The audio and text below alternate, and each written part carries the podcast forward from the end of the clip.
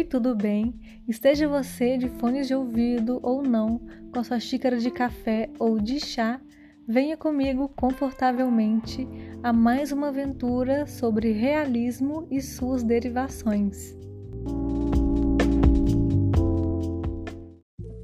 O episódio de hoje eu considero bastante importante, além de o mais interessante, o mais curioso de todos. Claro que eu falei que todos são interessantes para mim, mas esse aqui vai interessar até quem não gosta do assunto, porque infelizmente nós, seres humanos, temos uma tendência, e as mídias comprovam isso, né? As redes sociais, uma tendência a gostar e a nos encantarmos ou gerar um certo interesse e curiosidade por assuntos polêmicos, é, às vezes nem tão positivos assim.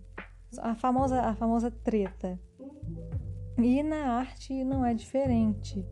Em alguns gêneros, no realismo, por exemplo, dentre os gêneros do realismo, o fotorrealismo e o hiperrealismo, ele tem bastante polêmica e geram bastantes questões. Para você que ouviu o episódio passado, os outros, e tá meio que esqueceu um pouco, ou para você que não ouviu, a gente estava falando nessa temporada sobre realismo. E no episódio passado a gente andou um pouquinho, falou do realismo, do naturalismo, depois um pouco do fotorrealismo e do hiperrealismo. Nesse de hoje eu vou trazer críticas principalmente sobre fotorrealismo e hiperrealismo. Essas críticas são respostas a perguntas, são perguntas, né? são críticas em forma de perguntas, questionamentos que sempre surgem. Por exemplo, é, você pergunta simples como fotorrealismo é arte. Isso não é simples, né? Ou se o hiperrealismo, o que é hiperrealismo, se o hiperrealismo é arte, como a, a, o episódio passado. Então vamos começar com o fotorrealismo é uma arte. Essas críticas, antes de ler aqui, é, são de, eu não vou falar quem é quem, porque é de um site que eu vou deixar aqui dessa vez na descrição do podcast, não no Instagram. hiperrealismo.com vai estar certinho aqui na descrição. Eu não vou falar quem é quem, porque são curadores, são artistas, são críticos de artes, alguns famosos ou não, mas vamos focar aqui nas críticas. Queria deixar bem claro antes também que eu sou super a favor, totalmente a favor, a democratização da arte. E como eu disse no episódio anterior, isso também quer dizer que eu tenho o direito de gostar ou não de uma coisa. Eu não sou obrigada a gostar, mas tudo tem seu limite, né?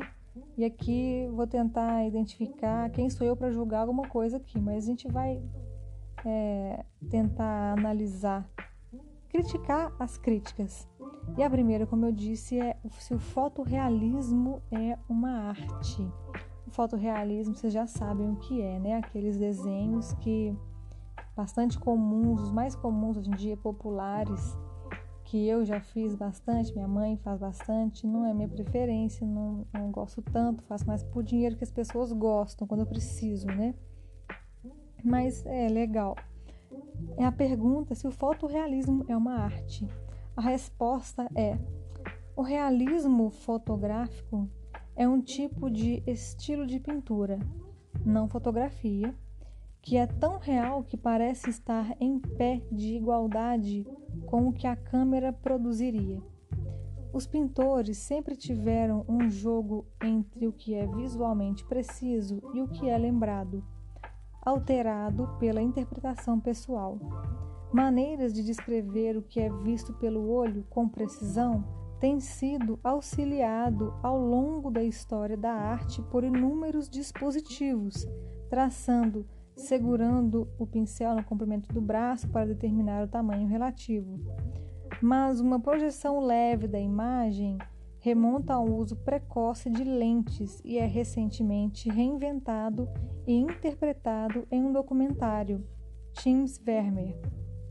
Aqui ele está falando, né, ainda não terminou, de técnicas para você geralmente utilizadas, né? Por exemplo, aqui poderia pensar uma mesa de luz. Continuando, David Hockney chegou ao ponto de sugerir que todos os artistas que tinham uma visão inteligente de interpretação usassem um dispositivo semelhante e se poderia imaginar isso em vários casos pré-fotográficos. Mas acho, acho justo dizer que é o caso, que é um caso de alguém que realmente carece dessa habilidade e a menospreza. David Hockney tem um estilo agradável, mas ele não tem muita habilidade de renderização. Então, uvas azedas em parte e verdade em parte. Aqui, pelo que eu estou percebendo até agora, né, é, é alguém que gosta do, do fotorrealismo. E nessa rixa, que para quem não conhece também, né, vai ficar entrando por dentro agora, principalmente no fotorrealismo, tem isso de das pessoas que desenham e falar que quem usa mesa de luz ou quem usa o decalque, que são técnicas para poder é, é, você depositar mais tempo no, na textura, no acabamento ali. Então você faz ali o esboço, né, os traços, utilizando uma mesa de luz ou um decalque, né? E o, o resto você fica na textura. Nenhuma parte é fácil. Você traçar um esboço perfeito com as medidas exatas não é fácil mesmo e fazer a textura, o sombreado, completar, entre aspas, bem entre aspas, colorir o desenho, também não é fácil de jeito nenhum. Se você não sabe traçar, você pode fazer, um, tá, fazer uma textura linda, no final o desenho pode ficar lindo, maravilhoso na textura, mas todo torto, então tá horrível. Mas se você é, não é, sabe e quer usar uma técnica vai ficar bom da mesma forma.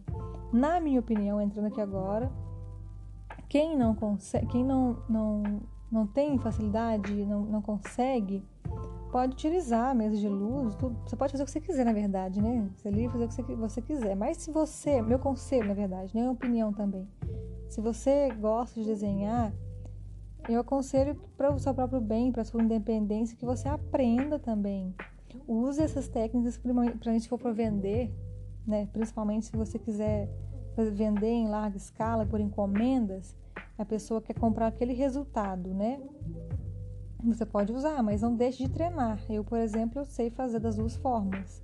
Quando uma pessoa quer uma encomenda muito grande, e é raro, já aconteceu poucas vezes, aí eu utilizo algumas partes, porque para mim eu já acostumei a fazer a mão livre. E a, a, crítica do outro lado das pessoas, primeiro eu falei né, de, de, quem critica que não, não pode usar mesa de luz, que não pode usar é, nenhuma dessas ferramentas, porque essas pessoas que usam isso não, não sabem desenhar, não são artistas, né? é engraçado, não são artistas. E do outro lado, quem usa essas técnicas tem muita gente famosa, tá? Vocês podem procurar no YouTube fotorrealismo, hiperrealismo, no Instagram tem muita gente, muito brasileiro, brasileira que faz isso. É, essas pessoas que utilizam essas ferramentas, elas dizem que é inveja dessas pessoas que não conseguem fazer. Na verdade, eu nem sei muito uma desculpa de um do outro, eu só sei que tem uma, uma, uma rixa grande é, e é engraçado. E esse cara que tá meio criticando o, um que não gosta do fotorrealismo, né? Ele fala então uvas azedas em parte, verdade em parte. Continuando o que ele falou aqui, ele diz: certa vez um professor de som amargo ridicularizou os pintores do norte da Renascença como, abre aspas, meramente ou obsessivamente fotográficos. Outra professora, na época, proibiu o uso de pincéis com uma ponta fina, e outra professora, no ensino fundamental, fundamental gostava de dizer que ela quebraria o lápis de todos se pudesse. Houve uma real aversão ao realismo por um tempo. A abstração dominava. Portanto, minha educação teve um forte viés contra os detalhes e o realismo fotográfico mas eu encontrei essa maneira de descrever o que via como parte integrante do meu entendimento e, portanto, adorei. É o famoso do contra, né? A gente é assim, né?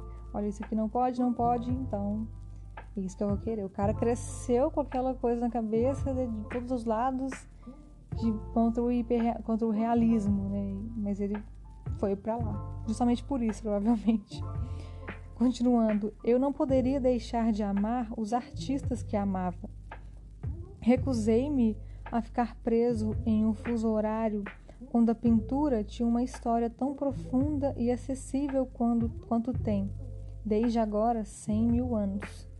Sempre houve Vermeer e havia um punhado de realistas fotográficos como Chuck Close que disseram, abre aspas, a imaginação é para amadores, fecha aspas. Hum, não gosto muito de Chuck Close. ah, vou apanhar.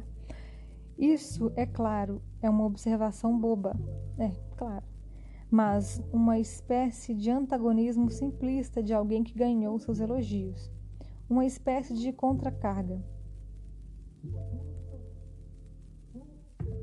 Ah, achei que eu tinha parado aqui o áudio, mas não. Eu acho que por dele já tá bom. Eu quero, quero que seja mais. Quero mais treta, quero sangue nessas críticas de hoje. Já vimos a opinião dele, começou a contar a história dele, desse cara. Muito obrigada pela sua participação.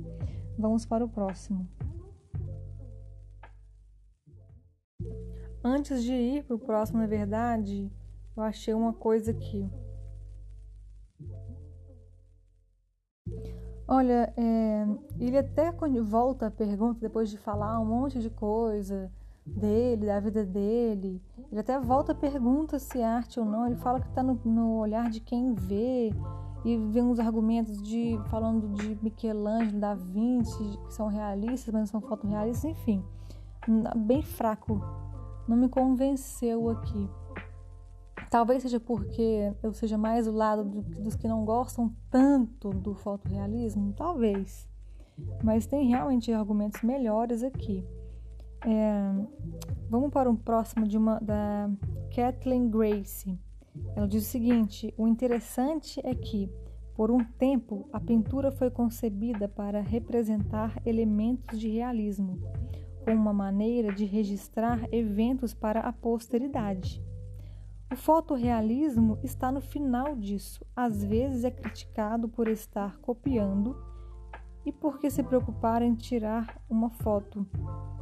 Mas há um elemento que esquecemos, que nem sempre copiam exatamente, mas trazem o cotidiano à vida e que definitivamente é arte. É, ela está respondendo né, o que é arte. Na, na verdade, essa pergunta eu nem levo muito a sério quando ah, tal coisa é arte, não é? Eu não leio, eu, eu queria dizer para vocês também, na verdade, um conselho, né? Ou, ou se quiserem ou não quando alguém falar é arte ou não, eu, pelo menos, vou nem dar o conselho, vou falar o que eu penso. Eu nem eu não enxergo isso, não escuto isso literalmente, é uma forma de dizer, porque o conceito de arte é muito amplo, né? Foi totalmente democratizado o conceito de arte. Alguém já viu que isso é arte, se isso aqui é arte, não é?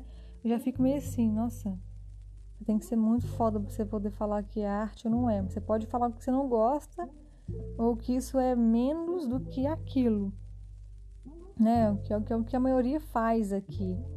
Alguns vão a mais a fundo e dizem que não é arte. Como essa moça, por exemplo, ela está falando que é arte, do fotorrealismo, é arte, os argumentos. Até agora a gente leu duas pessoas que são, são a favor do fotorrealismo, né? Alguns outros aqui vão citar de novo Chuck Close, entre outros. Agora vamos para, vamos deixar mais sangrento. Quero ver sangue aqui.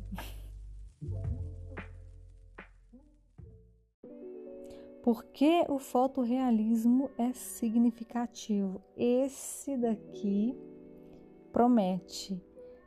Ele diz o seguinte: em um país e cultura que mal compreendeu o valor, sem falar no aspas, significado da arte e no papel que ela desempenha em uma política cultural e sociopolítica, a rotulação das coisas como arte é completamente confusa e carente.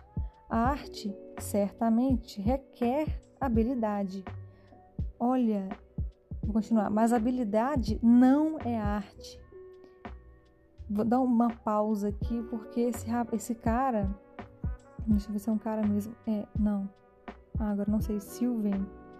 Enfim, ele tá. Ele, essa pessoa tá respondendo uma, nossa, uma questão nossa aqui. Se é, a arte seria habilidade, só habilidade, se, se, ou se. Enfim, não lembro exatamente da nossa questão, mas se só a habilidade era arte, só a técnica era arte, isso técnica. E aqui ele fala: a arte certamente requer habilidade, mas a habilidade não é arte. Isso é semelhante ao problema de legitimidade que a fotografia e a criação digital têm. Sobre é, a arte requer, é, requerer habilidade e habilidade não ser arte, isso aqui não tem nem o que falar. Né? Claro que não, talvez, não. Em alguns casos pode ser que não. Que não seja necessária habilidade para arte. É, vamos deixar, vamos deixar para ele se enforcar aqui que eu hoje não, ainda não. Ele continua. Um computador e uma câmera não produzem, abre aspas, arte. Um ser humano que é hábil em criar imagens que parecem uma fotografia perdeu os objetivos da arte. Representação absoluta não é o objetivo da arte pois representa um único momento do tempo. Essa é a coisa mais abstrata da experiência humana e provavelmente não é um fator pequeno em seu fascínio. Nossa, ele é bem radical. a arte acontece ao longo do tempo e é paralela à percepção humana da vida. A arte, então, é uma comunicação. Essas últimas partes vão concordar. A arte, então, é uma comunicação, um diálogo ao longo do tempo da cultura através de um artista e oferecido ao espectador como uma contemplação de um evento, compreensão, questionamento e proposta, para provocar o pensamento sobre um assunto, um tempo e uma consciência que se tornam, no ato da visão, um discurso em desenvolvimento que é subjetivo.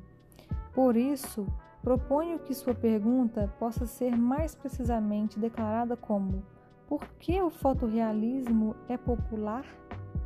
E para essa, simplesmente, essa pergunta, eu simplesmente eu diria: marketing. Nossa! Eu, é, dessa vez eu não vou falar tanto sobre a minha opinião. Porque de fato, ele, por um lado ele, ele é bem radical, mas por outro ele, é, ele fala verdades. Que tem esse lado dessa produtividade, de, essas características de, de produção, sabe? De, de serem poucos. É, eu falei que eu não ia me enforcar, mas já tô meio que me enforcando, né? Vão, vão me julgar.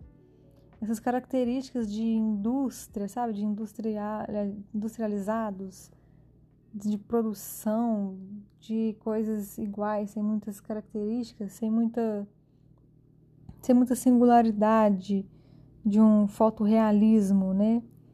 E ele fala bastante coisa aqui. Ele, fala, ele tem uma definição de arte, né? Hum, uma pessoa que tem uma definição de arte tão clara assim já fica meio assim, né? Ou é muito seguro ou ele não tá muita coisa. Mas esse, essa crítica que tem lados bem radicais, que eu não sei, não concordo tanto, mas outros, por outro lado, por outro lado, tem muita coisa interessante. E o que, que você acha? Vai pensando aí e me conta depois lá no Instagram. Vamos pro próximo. Essa seguinte crítica e última responde à seguinte pergunta: Por que o fotorrealismo e o hiperrealismo são um gênero na pintura? Essa também é uma, uma resposta, uma crítica sangrenta. E para finalizar, assim que eu acabar de ler e falar sobre essa, que é curta, eu vou ler é, uma, uma conceituação aqui do próprio site do que é hiperrealismo, depois dessas críticas aqui, para que a gente não fique só, não traga só informações negativas, só mistura pessoais dessas, dessas pessoas, né? Então, por que o fotorrealismo e o hiperrealismo são um gênero na pintura? É, o cara responde: é popular, responde porque é popular, é popular entre as massas, especialmente aquelas que não compram arte, porque é superficialmente fácil de entender. Abre aspas, parece uma imagem, fecha aspas. É, pela essa primeira parte aqui, ele tá falando verdades, né? Até o momento, é, é mas não é uma resposta, assim. É, por que é um gênero da, por que é um gênero na, na, pintura, o fotorrealismo e o hiperrealismo? Ele fala, ele é popular entre as massas. É realmente.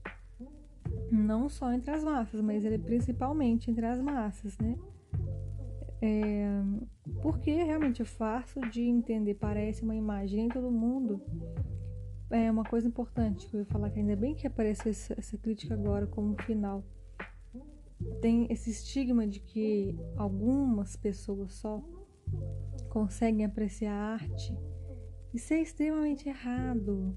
Porque, de novo, não só pela democratização da arte, mas a arte não tem um conceito de, do que é, seja arte. Se tivesse, pode desconfiar um pouco. Mas, se tem uma coisa que a gente pode afirmar é que ela é uma realmente uma ligação e depende do, dos dois lados, né?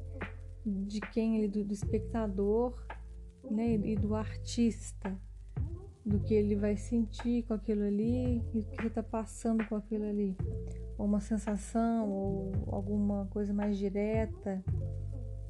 E nesses casos, ela, ela claro que ela pode é, receber algo, perceber algo ou não, ou perceber e não sentiu nada, ah, não gostei, ah, não mexeu comigo, tá, tô, aliás, tô bem fria quanto a isso.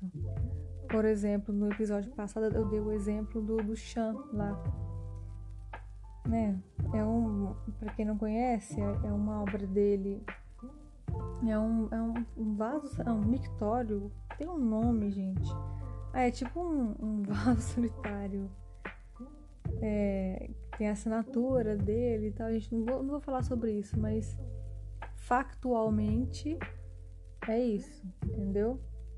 E pode tocar alguém ou não. Mas uma coisa também é certa. Tem sempre formas de você melhorar a sua percepção da arte, o seu entendimento da arte. Isso é, isso é lógico. Então, Qualquer pessoa é capaz de apreciar a arte, mas também é mais do que certo que há sempre formas de melhorar. Inclusive, eu não ia falar isso agora, mas já estou aqui no assunto. Tem um livrinho muito bom. Ele chama. É... Olha, não, não veio na minha cabeça agora, mas é um roteiro didático. Ah, chama, lembrei, chama Como Apreciar Arte. Eu comprei, encontrei esse livro muito por acaso, uma vez na minha primeira faculdade, estava fazendo, tinha umas bancas assim de livros, aí ele colocava uma promoção, 3 por 10. Isso há muitos anos atrás. E eu comprei ele bem baratinho. E ele é muito bom, ele tem um roteiro bem despretensioso. Também um cara tipo super democratização da arte, das artes, super a favor, super gosta, como eu também. E ele faz exatamente isso. Eu, nossa, é maravilhoso, porque ele é bem simples. Ele fala isso, que todas as pessoas, elas são, todo mundo é capaz de apreciar, mas é sempre formas de você é, melhorar essa apreciação. É um roteiro bem didático, como eu disse. Estou pensando em trazer ele aqui Hum, vou ler de novo, vou deixar ele bem sucinto para apresentar aqui. É bem didático, ele é bem sistemático. Voltando ao, à crítica, que é pequena, mas a gente está falando, falando muito. A gente não, né? Vocês estão me ouvindo aí por enquanto. É, ele diz que é fácil de entender porque, abre aspas, parece uma imagem. Por isso ele é popular e tal. Ou seja, ele está dizendo que, que a massa, geralmente, o que é a massa? É o, o povo no geral, a maior parte da população que forma essa massa. É, são geralmente não tem ali um poder aquisitivo, econômico, cultural concentrado. A massa não é esse lado. Quem tem poder aquisitivo e pode investir em cultura, etc., é uma minoria, não a massa. Então, dessa, desse desfalque, as suas é, habilidades, as melhorias na percepção não estão com a massa, estão com, com essa minoria. Inclusive, essa, esse desfalque, né? Essa falta de. essa menor habilidade para apreciação e para entendimento é uma ferramenta da própria minoria, da minoria do poder, né, do, desse poder aquisitivo, é uma ferramenta de manipulação de massas. Mas isso aí é outro assunto. A gente vai entrar um pouquinho em dialética do esclarecimento, Adorno para quem gosta. É, uma, é um assunto bem interessante também. Então ele está falando aqui, o que ele falou até agora é verdade. Só estou explicando para que não fique pejorativo, para que vocês não entendam mal. Pode parecer preconceituoso, mas são fatos também. É, ele continua: o padrão de excelência é o realismo comparado ao de uma foto. Não requer imaginação ou entendimento, apenas uma admiração de habilidade técnica e paciência. É, o padrão de excelência, o que eles vão, vão ter como comparação, é o realismo comparado a uma foto. Isso é simples dizer. Ele fala, não requer imaginação ou entendimento, né? A gente pode traduzir isso. Tentando, tô sendo boazinha com esse cara aqui. Nem conheço ele, mas só pra, sei lá, não tentar parecer tão não, preconceituoso. Porque eu olhei a primeira vez e achei, agora eu dando uma segunda chance e tô falando para vocês. Então, fala que não requer é apenas uma admiração, é apenas uma admiração de habilidade técnica e paciência. Então, de novo, essas as habilidades para apreciação da arte né, são um pouco limitadas, acabam observando, não é isso que está falando, eu que estou falando isso. Estou tentando explicar como se estivesse conversando com ele. E, olha, bem, escuta bem o que eu estou falando agora para você, eu estou te ouvindo, é, eu entendi o que você falou, mas tentando explicar que talvez seja assim Talvez ele até pense como eu estou pensando, não sei. Mas, em outras palavras, se eu tivesse que conversar com ele, corrigir, é. Não corrigir, né? Mas, enfim. Explicando que existe de fato, porque eu, eu também estou concordando, é uma, uma admiração de habilidade, habilidade técnica e paciência.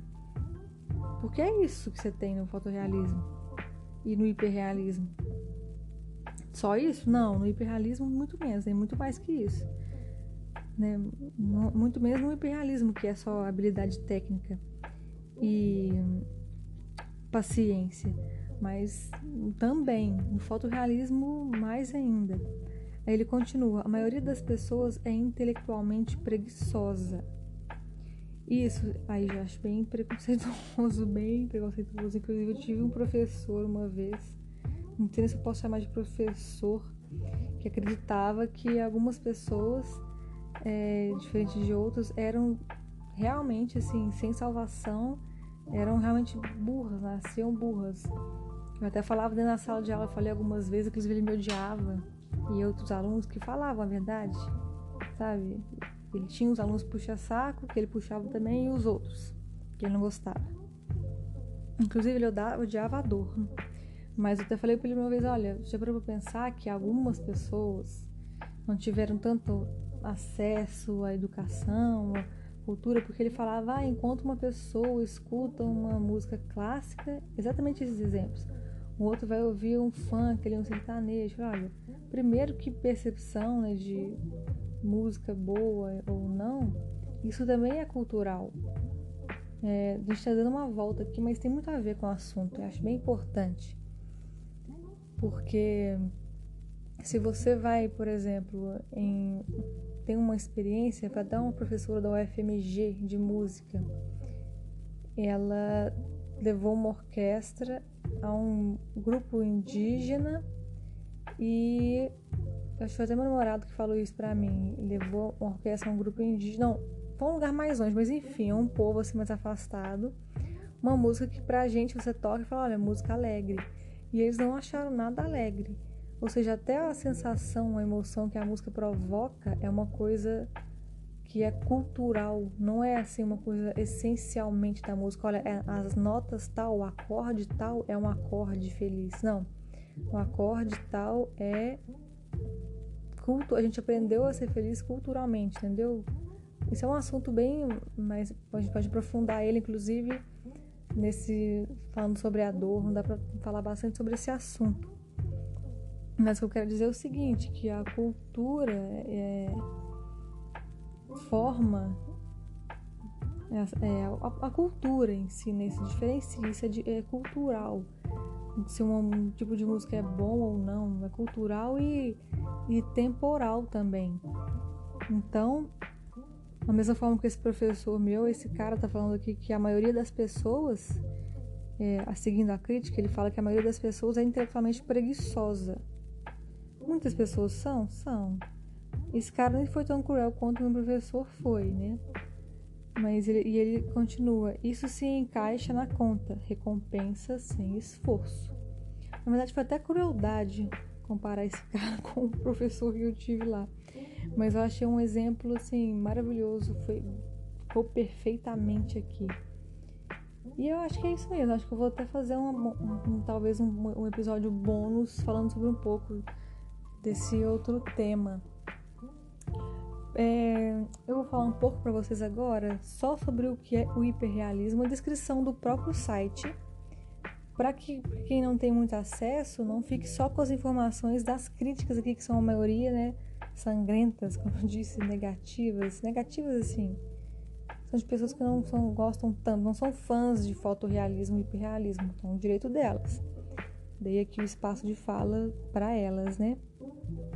Lembrando que eu vou deixar o site na descrição do podcast. Dessa vez eu vou colocar o site, vou colocar o livro, o nome do livro e acho que só. Não esquece também, caso você também não me siga ainda, de me seguir no Instagram, que é @bacamaleou. Lá tem alguns trabalhos meus, enfim, eu falo sobre podcast nos stories também. Vamos agora para finalizar a descrição do que é o hiperrealismo. Eu estou diante do texto do que é o hiperrealismo e estou vendo o nosso tempo aqui no episódio e cheguei à seguinte conclusão: é, esse, ele merece um episódio próprio. Eu vou fazer como episódio bônus, que até agora eu não fiz nenhum. Na verdade, tenho, mas não soltei sobre o Van Gogh. Então eu decidi colocar o que é o hiperrealismo para nossa felicidade, um só para ele, um episódio bônus. Para você que está ouvindo esse episódio agora, assim que saiu, pode ser que você fique meio frustrado, mas fica tranquilo que vai sair um só sobre o hiperrealismo, porque eu acho que merece, é uma, é uma conceituação das melhores que eu já li. Só não lembrava de ser tão grande eu quero ter tempo para ler todas as partes sem pular e comentar de forma sucinta, mas comentar adequadamente sobre o tema. Então, é, vai sair como um bônus o que é hiperrealismo. E é assim que acontece aqui, o podcast a gente vai, vai fazendo, vai, vai seguindo o fluxo, inclusive essas decisões. Então é isso, espero que você tenha gostado vocês tenham curtido o podcast. Essa, temporada provavelmente chega ao fim, mas sempre tem episódios bônus. Me segue lá nas redes sociais, me segue no Instagram, que é ba.camaleoa, ou passa por lá para você poder participar, seja no podcast, dando uma sugestão ou participando de alguma enquete para decidir algum tema, enfim. Então é isso, até a próxima.